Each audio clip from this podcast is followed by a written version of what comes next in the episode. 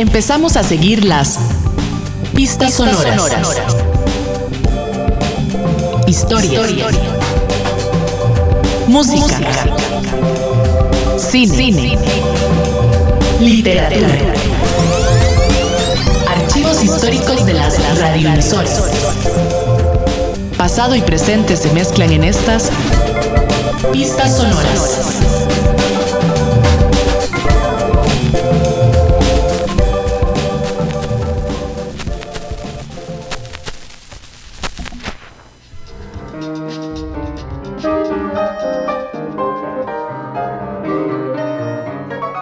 Acompaña en esta edición de Pistas Sonoras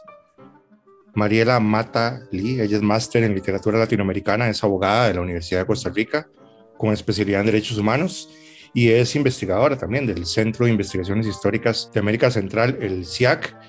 Y bueno, con ella vamos a hablar el día de hoy sobre una ponencia que se llama Fuego y Hielo, representaciones de la Guerra Fría en la literatura costarricense, una ponencia que se presentó en el seminario La larga Guerra Fría en Costa Rica del Centro de Investigaciones Históricas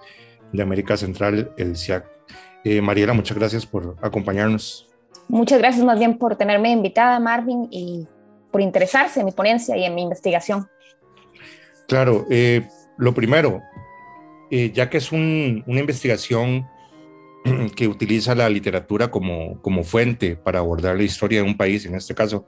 de Costa Rica. Bueno, y usted como máster en literatura latinoamericana, ¿cuál cree que es la utilidad que tiene la literatura para,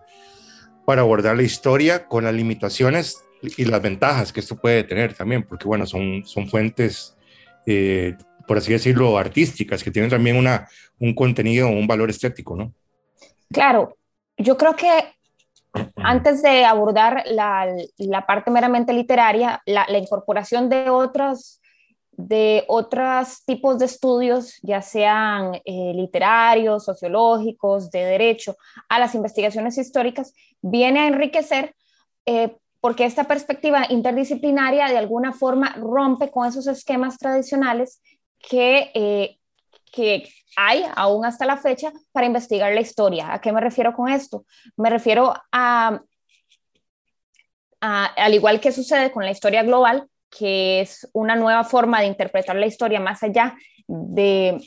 los cánones o los valores dados por Occidente o por eh, las limitaciones territoriales, la literatura aplicada a la historia, al igual que otros otro tipos de estudios, nos vienen a ampliar esta perspectiva. Y de alguna forma, si bien es cierto, vemos a la literatura como algo como ficticio, como algo que no puede ser este, eh, comprobado, que se presta para, para que haya ambigüedades, también hay que ver que la, literatura complementa los estudios históricos porque se trata efectivamente de un campo de representaciones que no tienen esa necesidad de ser verdaderas, pero sí nos muestran em, no solo los, los hechos históricos que se mencionan en, una novela, en un cuento, etcétera, etcétera, mm. sino también la percepción de esos hechos históricos, porque recordemos que hasta la misma historia em, siempre pasa por un tamiz subjetivo que es la persona que está investigando, eso simplemente no lo podemos evitar. La literatura, por su parte, abraza eso, no pretende em, ser verdadera, pero sí es mostrar la manera en que se ordenan y se registran las cosas del mundo por medio del lenguaje. Claro, no, nos acerca de alguna forma a la historia de las ideas y de las mentalidades también, ¿no? Claro. Decirse. Ahora, lo, otro que te quería preguntar es sobre el concepto de Guerra Fría, porque es, es algo que usted aborda en la introducción de su trabajo, porque ha sido motivo de discusión en la, disciplina historiográfica ¿verdad? en las últimas décadas respecto a lo precisamente a lo poco frío que fue el conflicto en países periféricos a las dos potencias enfrentadas, en este caso, como sabemos, Estados Unidos y la Unión Soviética. Entonces, háblenos sobre cuál es su abordaje del concepto de Guerra Fría en esta investigación.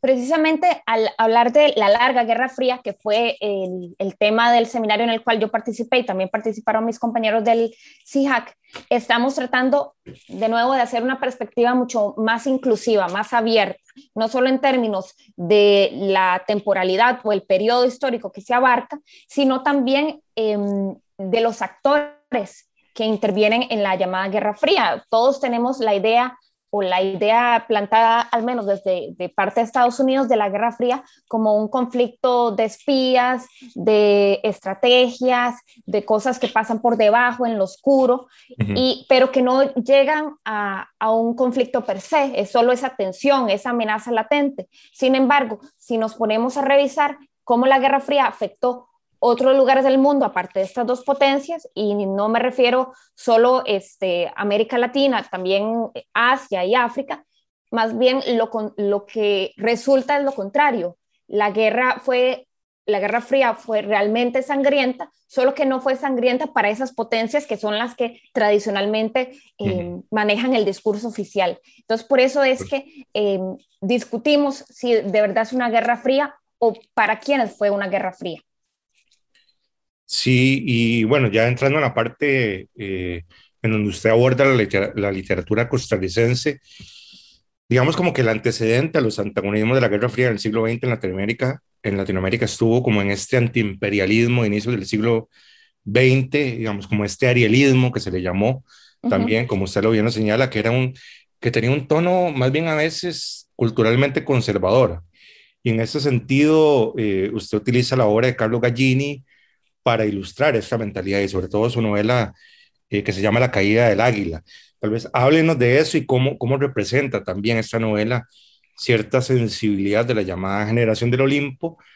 que es antiimperialista y conservadora al mismo tiempo. Sí, claro.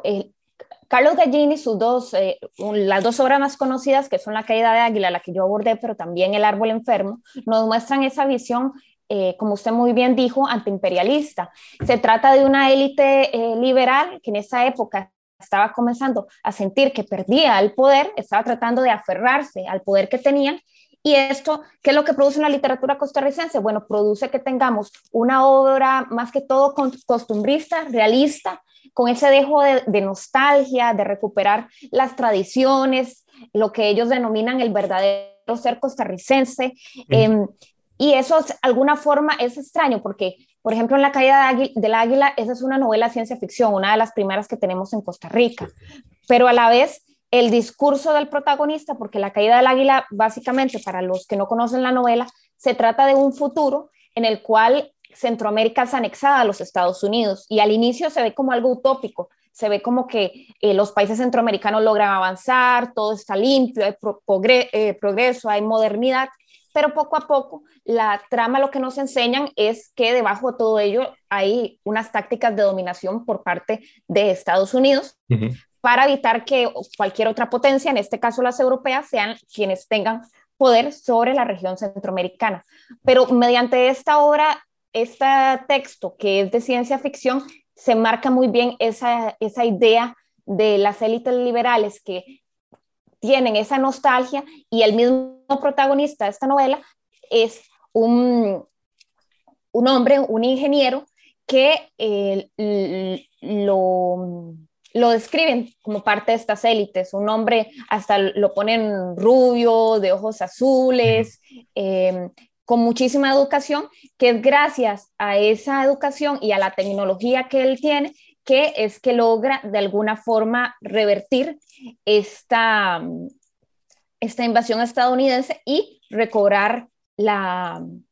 libertad para eh, las naciones centroamericanas. Es más, la novela menciona que eh, Roberto Mora, el protagonista, es un descendiente directo de Juan Rafael Mora Porras. Entonces, em, en, ese, en ese caso, la novela de Gallini muestra muy claramente esta parte, esta nostalgia o esta, em, este proceso de absorción cultural de Estados Unidos y a la vez la crisis que causa en las élites liberales. Sí, claro, porque hay también, podría decirse que en esta generación, como esta voluntad de continuar siendo la élite que rige los destinos del país y, y una ansiedad de estatus ante precisamente un posible dominio norteamericano que disminuyese su relevancia, que al final de cuentas fueron otros, digamos, procesos históricos los que disminuyeron la relevancia de esa generación, pero en ese momento era la amenaza de, de los yanquis, por así decirlo, ¿no? Lo que se temía. Y ahí vemos como desde antes de empezar la Guerra Fría, como tradicionalmente la, la, la, entendemos, ya en nuestro país la literatura estaba empezando a dar estas manifestaciones antiimperialistas que luego van a replicarse en el resto del siglo. Sí, ¿qué cambia con la llegada de lo que usted denomina como generación del repertorio americano?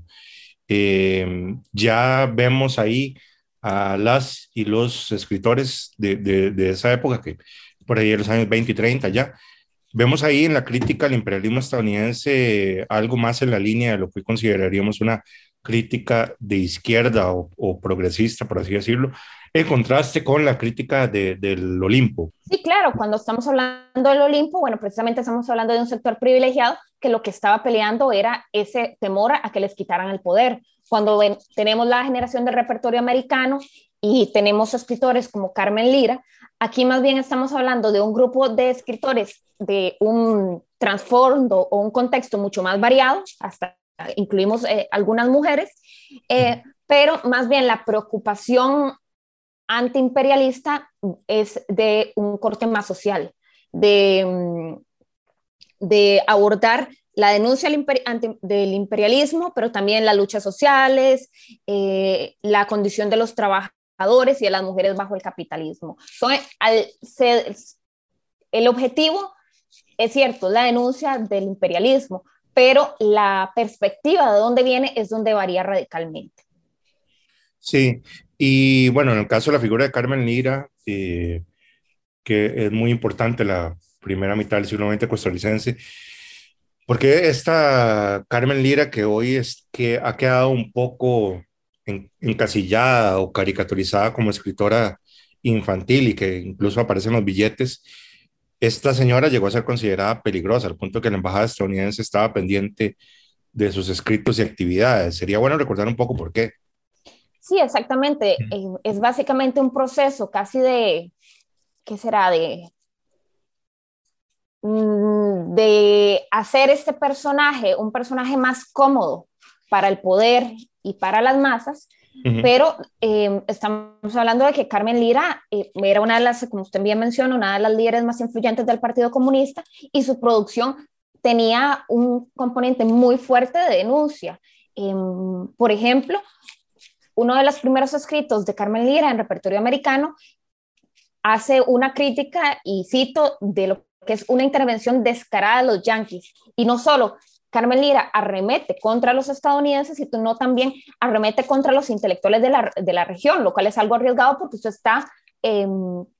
está entrando en conflicto contra sus pares, pero ella abiertamente dice que el problema no solo son los estadounidenses contra nosotros, sino también los intelectuales o las personas que se dedican a escribir eh, textos, pero que no se atreven a actuar. Básicamente esos intelectuales de escritorio. Y a su vez, eh, también si hablamos no solo del antiimperialismo, sino también del sistema capitalista per se, la producción de Carmen Lira Em, por ejemplo, El grano de oro y el peón es un ensayo muy importante porque es un ensayo que está hecho en un tono casi que pedagógico, educativo, que lo pueden entender las personas, funciona como un juego de preguntas y respuestas, en donde ella lo que hace es desmitificar el proceso de producción de café en Costa Rica, lo cual eh, es algo que atenta contra grupos muy poderosos del, en ese entonces del país, explicar cuáles eran las mañas de los cafetaleros, para ganar mucho dinero a costa del esfuerzo de los trabajadores es realmente una, una afirmación fuerte y termina este ensayo incitando a los trabajadores a unirse al Partido Comunista para proteger sus, eh, sus intereses. Y sí, efectivamente, em, en su momento la Embajada de, em, de, Estados Unidos en Costa Rica le mandó a Edgar Hoover el en ese entonces era el presidente del FBI, la biografía de Carmelía, y la señalan como una líder del partido y como una de este, las figuras más peligrosas, que además de eso, tomando en consideración que se trataba de una mujer, em, se convertía en algo aún más extraño para, para lo que es el poder, una mujer educada que está atacando el sistema.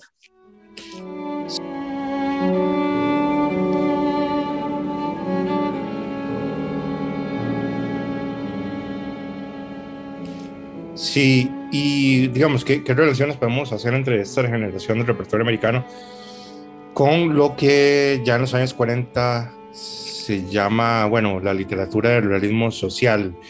eh, que es una literatura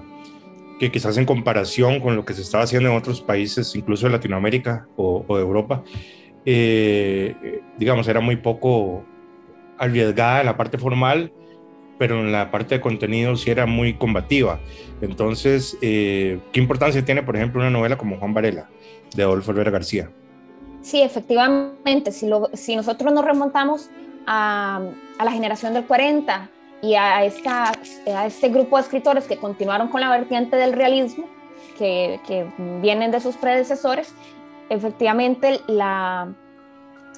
la forma o la estructura de estas novelas no es muy arriesgada, sigue un estilo realista, eh, no es algo tan experimental como vamos a ver posteriormente, uh -huh. pero el contenido sí es un contenido altamente eh, de denuncia, de actividad político-educativa a favor de los sectores populares y se continúa con el sentimiento antiimperialista. Lo importante aquí con Juan Varela, que es la novela que inicia eh, una generación de escritores con lo que es el realismo eh, agrario, es decir, es el realismo hablando de las dificultades que tienen estos grupos sociales, pero es, específicamente de los problemas que tienen los agricultores. En el caso de Juan Varela, que además es una novela que es entre novela y testimonio con eh, hechos históricos, porque es cierto, hay cosas que son ficcionalizadas, pero hay elementos de la novela que al propio mantienen esa ambigüedad. El, la novela empieza con un edicto en el cual este, se le adjudica un, un lote a, a, Juan Varela, a este hombre que es un campesino, uh -huh. porque efectivamente eh, esa era la forma en que las personas eh, podían convertirse en propietarios de acuerdo a la ley de terrenos baldíos, que si mal no recuerdo es de 1939, y la novela en un principio parece que la ley o que la oficialidad o que el gobierno está poniendo mecanismos para que estas personas y los campesinos puedan prosperar y puedan eh, surgir, pero luego este, la novela lo que nos muestra es o, o hace una crítica no tanto al imperialismo per se, pero sí al sistema capitalista que si bien es cierto, da lo que son armas o beneficios a este grupo de agricultores, luego eh, cuestiones como los intermediarios, como la falta de recursos y asistencia por parte del gobierno, hacen que estas personas, en este caso Juan y su familia, pierdan todo lo que alguna vez trabajaron. El, la novela termina con una degradación completa del personaje, él termina en la cárcel con una sentencia que él ni siquiera comprende porque están términos legales técnicos. Eh, eh, su mujer se va con otro hombre, eh, pierde a sus hijos y eh, Juan Varela es muy importante también dentro de las novelas, no solo porque inicia este realismo agrario, sino que a diferencia de,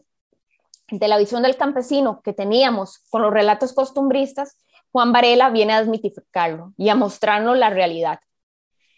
Ya es no como, una, como una reconversión de, del concho de final del siglo XIX en una figura trágica, digamos. Exactamente, deja de ser esta, esta figura picaresca, divertida, eh,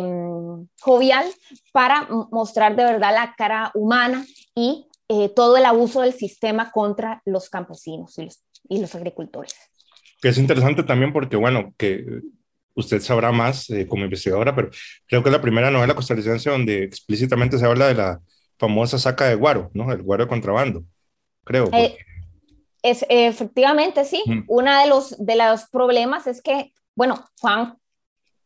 eh, empieza a realizar este, una actividad ilegal, empieza a hacer este, eh, instala un alambique para ganar más dinero, pero la novela en eso recalca mucho cómo es que eh, básicamente él se queda sin ninguna otra posibilidad, porque pierde su terreno, eh, tiene que hipotecarlo, empieza a trabajar como peón de, otro, de otras personas, pero es tanta la explotación que simplemente su familia no puede vivir con el poco dinero que le dan. Entonces sí, es una de esas novelas que introduce ese tema, pero lo introduce eh, como una medida desesperada del personaje para poder sobrevivir. Claro. Bueno, ya digamos, siguiendo un poco la cronología, eh, tras la Guerra Civil de 1948 también se consolida otra generación de escritores también como muy eh, cercanos con la militancia en el Partido Comunista, o por lo menos simpatizantes. Eh, está Joaquín Gutiérrez, que creo que en ese momento no vivían en, en, Costa Rica, pero también Fabián Dobles, a quien es una figura que usted aborda con una novela que quizás no es de sus más conocidas o que no, no es tan parte del canon de la literatura costarricense como son Los leños vivientes, que ya es de los años 60. Pero en este caso lo que me interesa preguntarle es sobre la versión de la guerra civil de quienes perdieron la guerra, porque en las décadas siguientes, como, como sabemos, la versión de los ganadores de la guerra civil del 48 fue la, la, la, la narrativa predominante. Entonces, digamos que la literatura podía ser ese espacio donde, donde tuvieran voz los perdedores de la guerra, ¿no? Sí, es el, Los leños vivientes de Fabián Dobles es una novela que si bien es cierto, se publicó en el 62, eh, va a empezar todo un proceso de revisión histórica, revisión de las, de las versiones oficiales que luego vamos a ver con las novelas postnacionales de los 70 eh, y 80. En el caso de Los leños vivientes de Fabián Dobles, pues precisamente estamos hablando de un escritor con una alta militancia y, y marxista y que lo que hace es que retoma un hecho histórico, retoma la guerra del 48, pero la cuenta desde la versión de los vencidos. Se le quita esa, esa visión o ese tono triunfalista que anteriormente se había mantenido. Más bien, eh, como usted bien menciona, las novelas más conocidas de Fabián Dobles, como Historias de Tatamundo o El sitio de las Abras, bueno, precisamente son más conocidas porque tienen un contenido que si bien hay denuncia, no es tan explícito como en los leños vivientes, en donde abiertamente se, se menciona como después de la guerra em, civil, no, no regresamos a una paz, no se comenzó de nuevo, sino que más bien se instauró una, una venganza contra los, los vencidos de este conflicto. Y asimismo, este, también em, muestra eh, las tácticas que, eh, que, utilizó el gobierno para eh, dejar a estos grupos aún más desprotegidos, los decretos, los artículos, el artículo 98 de la Constitución, todo esto que se confabuló para, de alguna forma, mantener una, una, visión o una versión oficial de cómo fue la guerra civil y por qué era necesario castigar y vilificar aún más a los vencidos. Qué bueno que hasta el momento seguimos en el terreno del, del realismo literario eh, a grandes rasgos, cuando incluso en ese momento ya la literatura costarricense empezaba a cambiar un poco, igual había figuras antecedentes importantes como eh, Menes o Yolanda Oriamuno, que un poco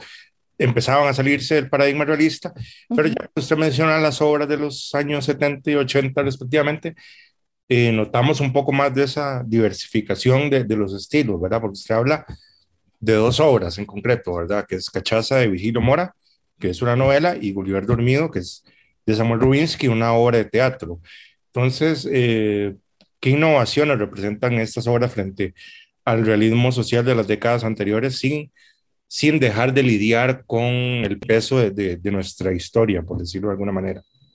Sí, efectivamente, durante los 70, lo que la literatura costarricense y centroamericana se empieza a alejar del realismo y esas narrativas de corte nacionalista. Y lo que se dice es que comenzamos un enfoque más intimista y más subjetivo. Eh, Críticos como Arias, Cortés, Mackenbach hablan de que la literatura de corte fundacional, comprometida con las luchas sociales, que fueron las que abordamos hace poco, las de inicios y mediados del siglo XX, se reemplazan por novelas postnacionales, es decir, eran novelas que eh, exploraban espacios desligados de los grandes proyectos nacionales. Se hablaba de la, subjetividad, la violencia cotidiana, el erotismo, la, experiencia individual, en resumen. Eh,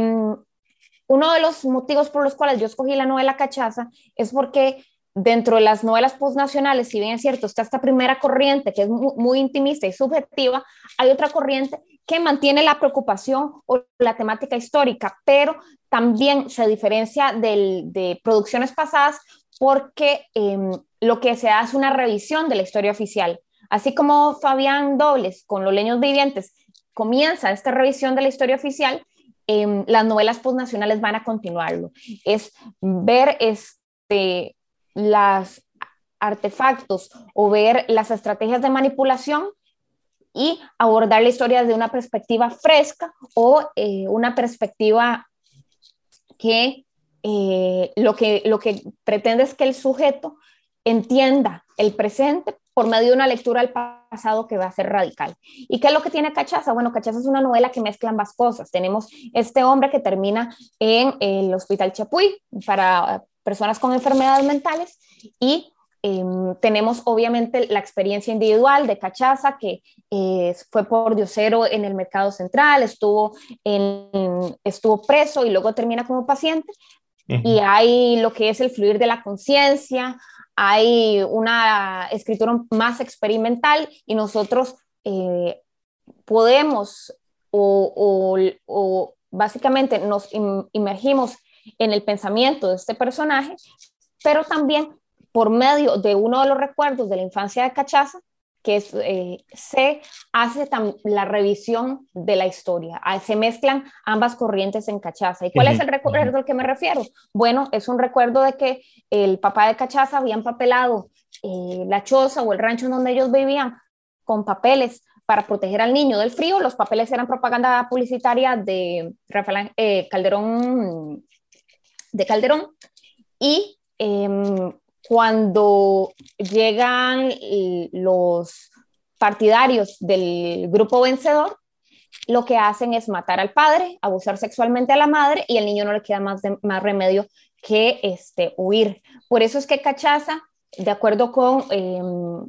el teórico Alexander Sánchez, es una novela incómoda. Se le dice así porque de alguna forma asociamos el inicio de la tragedia en la vida de Cachaza con el desenlace de la guerra del 48 el final de la guerra, al igual que en Fabián Dobles, no implica eh, una vuelta a la normalidad, sino más bien todo un proceso de persecución hacia los vencidos de la guerra. Y, personas como la familia Cachaza, que no es que eran partidarios eh, de Calderón ni eran comunistas, simplemente eh, la sospecha de serlo ya avalaba la venganza. Claro, y en el caso de Gulliver Dormido, hay algo interesante también, porque parece ser una, una obra de teatro que en este caso su militancia política no es tan explícita, hay como una,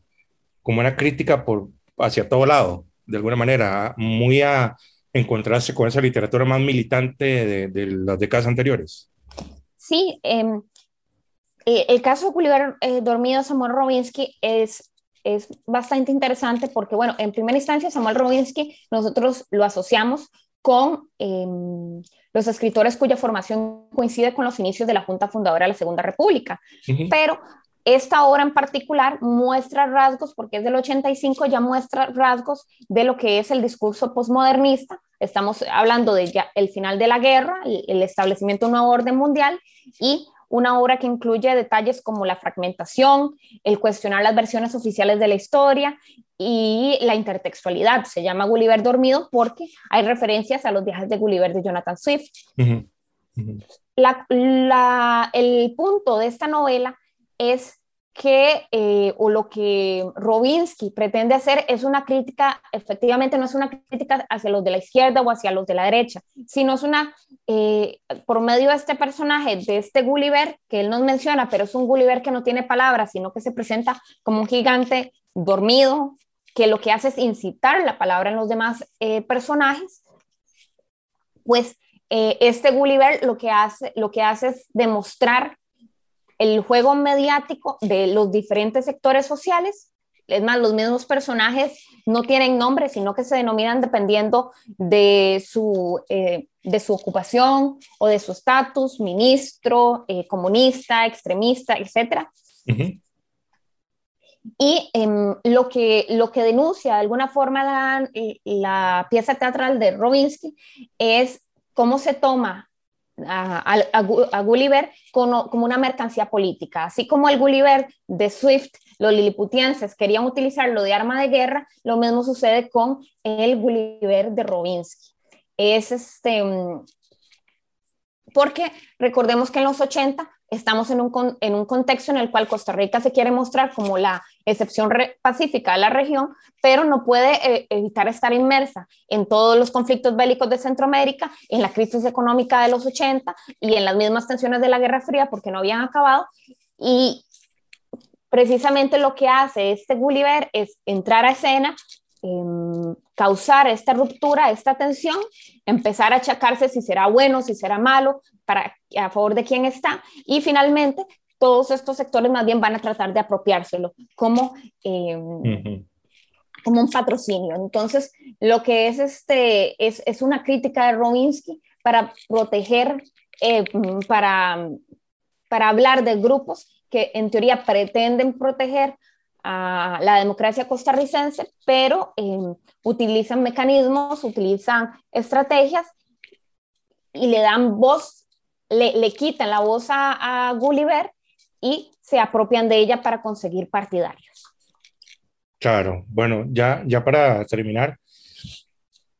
también un poco lo que, lo que me queda tras esta investigación que, que usted hace es que eh, no hay como una novela definitiva, por así decirlo, sobre la guerra civil del 48, en parte, bueno, porque la literatura costarricense ha tenido una dimensión más bien modesta, ¿verdad? Y también ha habido un cambio en las corrientes literarias que se alejan un poco como esas grandes historias, como esa, ese ideal de totalización, de contar la gran novela costarricense, por así decirlo, hacia terrenos más, más intimistas o incluso en escenarios que no, no se limitan solo solo a Costa Rica, sino a países de Latinoamérica o, o de cualquier parte del mundo. Entonces, eh, ha cambiado mucho nuestra literatura al punto de que ya, ya no es tan fácil seguir, digamos, como los periodos históricos y, y las grandes, los grandes hechos históricos de, de, de nuestro país a través de, lo, de los libros. En realidad, cuando nos ponemos a investigar sobre qué fue la literatura costarricense durante la Guerra Fría, como, como, como hemos mencionado, no se puede hablar de un tipo de literatura, es un, es un periodo muy extenso y hay muchísimas manifestaciones. Podemos hablar de ciertos rasgos y ciertas tendencias, que eso fue lo que abarcó la investigación. eh, pero sí, a medida que va pasando el tiempo o que vamos avanzando en las tendencias, pues obviamente eh, la producción se vuelve más grande, los grupos ya no son tan homogéneos. Si en un inicio teníamos a las élites liberales haciendo una literatura casi que eh, en su mayoría costumbrista, pero estamos hablando de un grupo muy reducido de hombres eh, de ciertos estatus económico que iban a estudiar a lugares parecidos, entonces iba a ser un pensamiento muy homogéneo. A medida que avanza la literatura costarricense, que se incorporan otras voces, las mujeres, eh, personas de otros estatus y clases sociales, y cambian también las, no solo la organización mundial,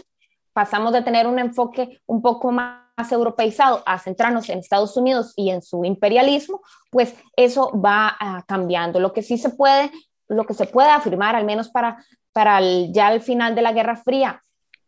y nuestra actualidad, es que hay una preocupación por revisar la historia, por revisar la historia oficial y por verla desde actores que tradicionalmente han sido marginados, que no se han tomado en cuenta sus historias. Y eso también es un, un poco de lo que eh, las investigaciones históricas, al igual que la literatura, buscan uh -huh. hacer, abarcar eh, actores que no han sido tradicionalmente contemplados. Vean, por ejemplo, la región latinoamericana y, la, y Costa Rica, que, que al no estar incluido en los conflictos de Centroamérica se piensa o no se, no se contempla tanto la producción, pero cuando analizamos nos damos cuenta que efectivamente tuvo una gran influencia la Guerra Fría. Y, eh, y ah, también estamos hablando de que en la actualidad es cierto, hay, hay desde novelas intimistas hasta novelas um, eh, históricas, pero eh, gran parte, o al menos en lo que tiene que ver con la literatura asociada con el, con este último periodo de la Guerra Fría, lo importante es esta revisión, esta revisión desde otras perspectivas, abordar enfoques, abordar actores y abordar, abordar regiones que anteriormente no habían sido contempladas, darles una voz a los que no tenían voz anteriormente. Sí, porque incluso, bueno, estas novelas que están fuera del periodo que se estudia, pero que de alguna manera lidian con los conflictos centroamericanos de los 80 desde la perspectiva de militantes costarricenses que se involucraron en, en, las guerras centroamericanas, digamos. Pienso, por ejemplo, en Cruz de Olvido de Carlos Cortés o Te llevaré mis ojos. De, son novelas de guerra fría, de alguna manera, solo que un poco a, ya en la parte, en la parte final, digamos, y, de un, un país, ubicadas con personajes de un país que quizás tuvo un papel periférico respecto a los conflictos, pero bueno, no dejó de estar involucrado de alguna manera u otra, ¿no? Sí. Eso, bueno, sería tal vez algo para estudiar más adelante, digamos, como ya ese periodo de las 80, 90, ¿no? Sí, exactamente. Ya tendríamos que ver este, lo que son las novelas, pero ya terminando el periodo, y si sigue siendo esta, este carácter revisionista, que en realidad sí, sí se mantiene, pero también está la incorporación de nuevas eh, técnicas, de nuevas estéticas. Pienso, por ejemplo, en el caso de Carlos Cortés, eh, que eh, em, en, lo que en lo que se refiere a, a su producción, em, sí tiene una muchísimo más, em, vamos a ver, tiene ese, es muy apartada del realismo que anteriormente. Sí, y hay un juego con, con, el género literario, digamos, con, con, el policial, por ejemplo. Sí, con la novela espía tradicional que, la novela negra, sí. La incorporación de personajes del mundo real, el, a ficcionalizarlos como Graham Greene o el general Torrijos, todo eso eh, son ya ya formas más experimentales de la literatura que sí se podrían abordar. Claro. Bueno, eh, muchísimas gracias a Mariela Mata Lee, eh, máster en literatura latinoamericana, investigadora del Centro de Investigaciones Históricas de América Central, CIAC. Eh, ella nos comentó algunos aspectos de, de su ponencia, representaciones de la Guerra Fría en la literatura costarricense. muchas gracias, Mariela, y esperamos más adelante pues, seguir hablando de estos temas relacionados con la literatura nacional. Muchas gracias. Muchas gracias, Marvin, por invitarme, se lo agradezco.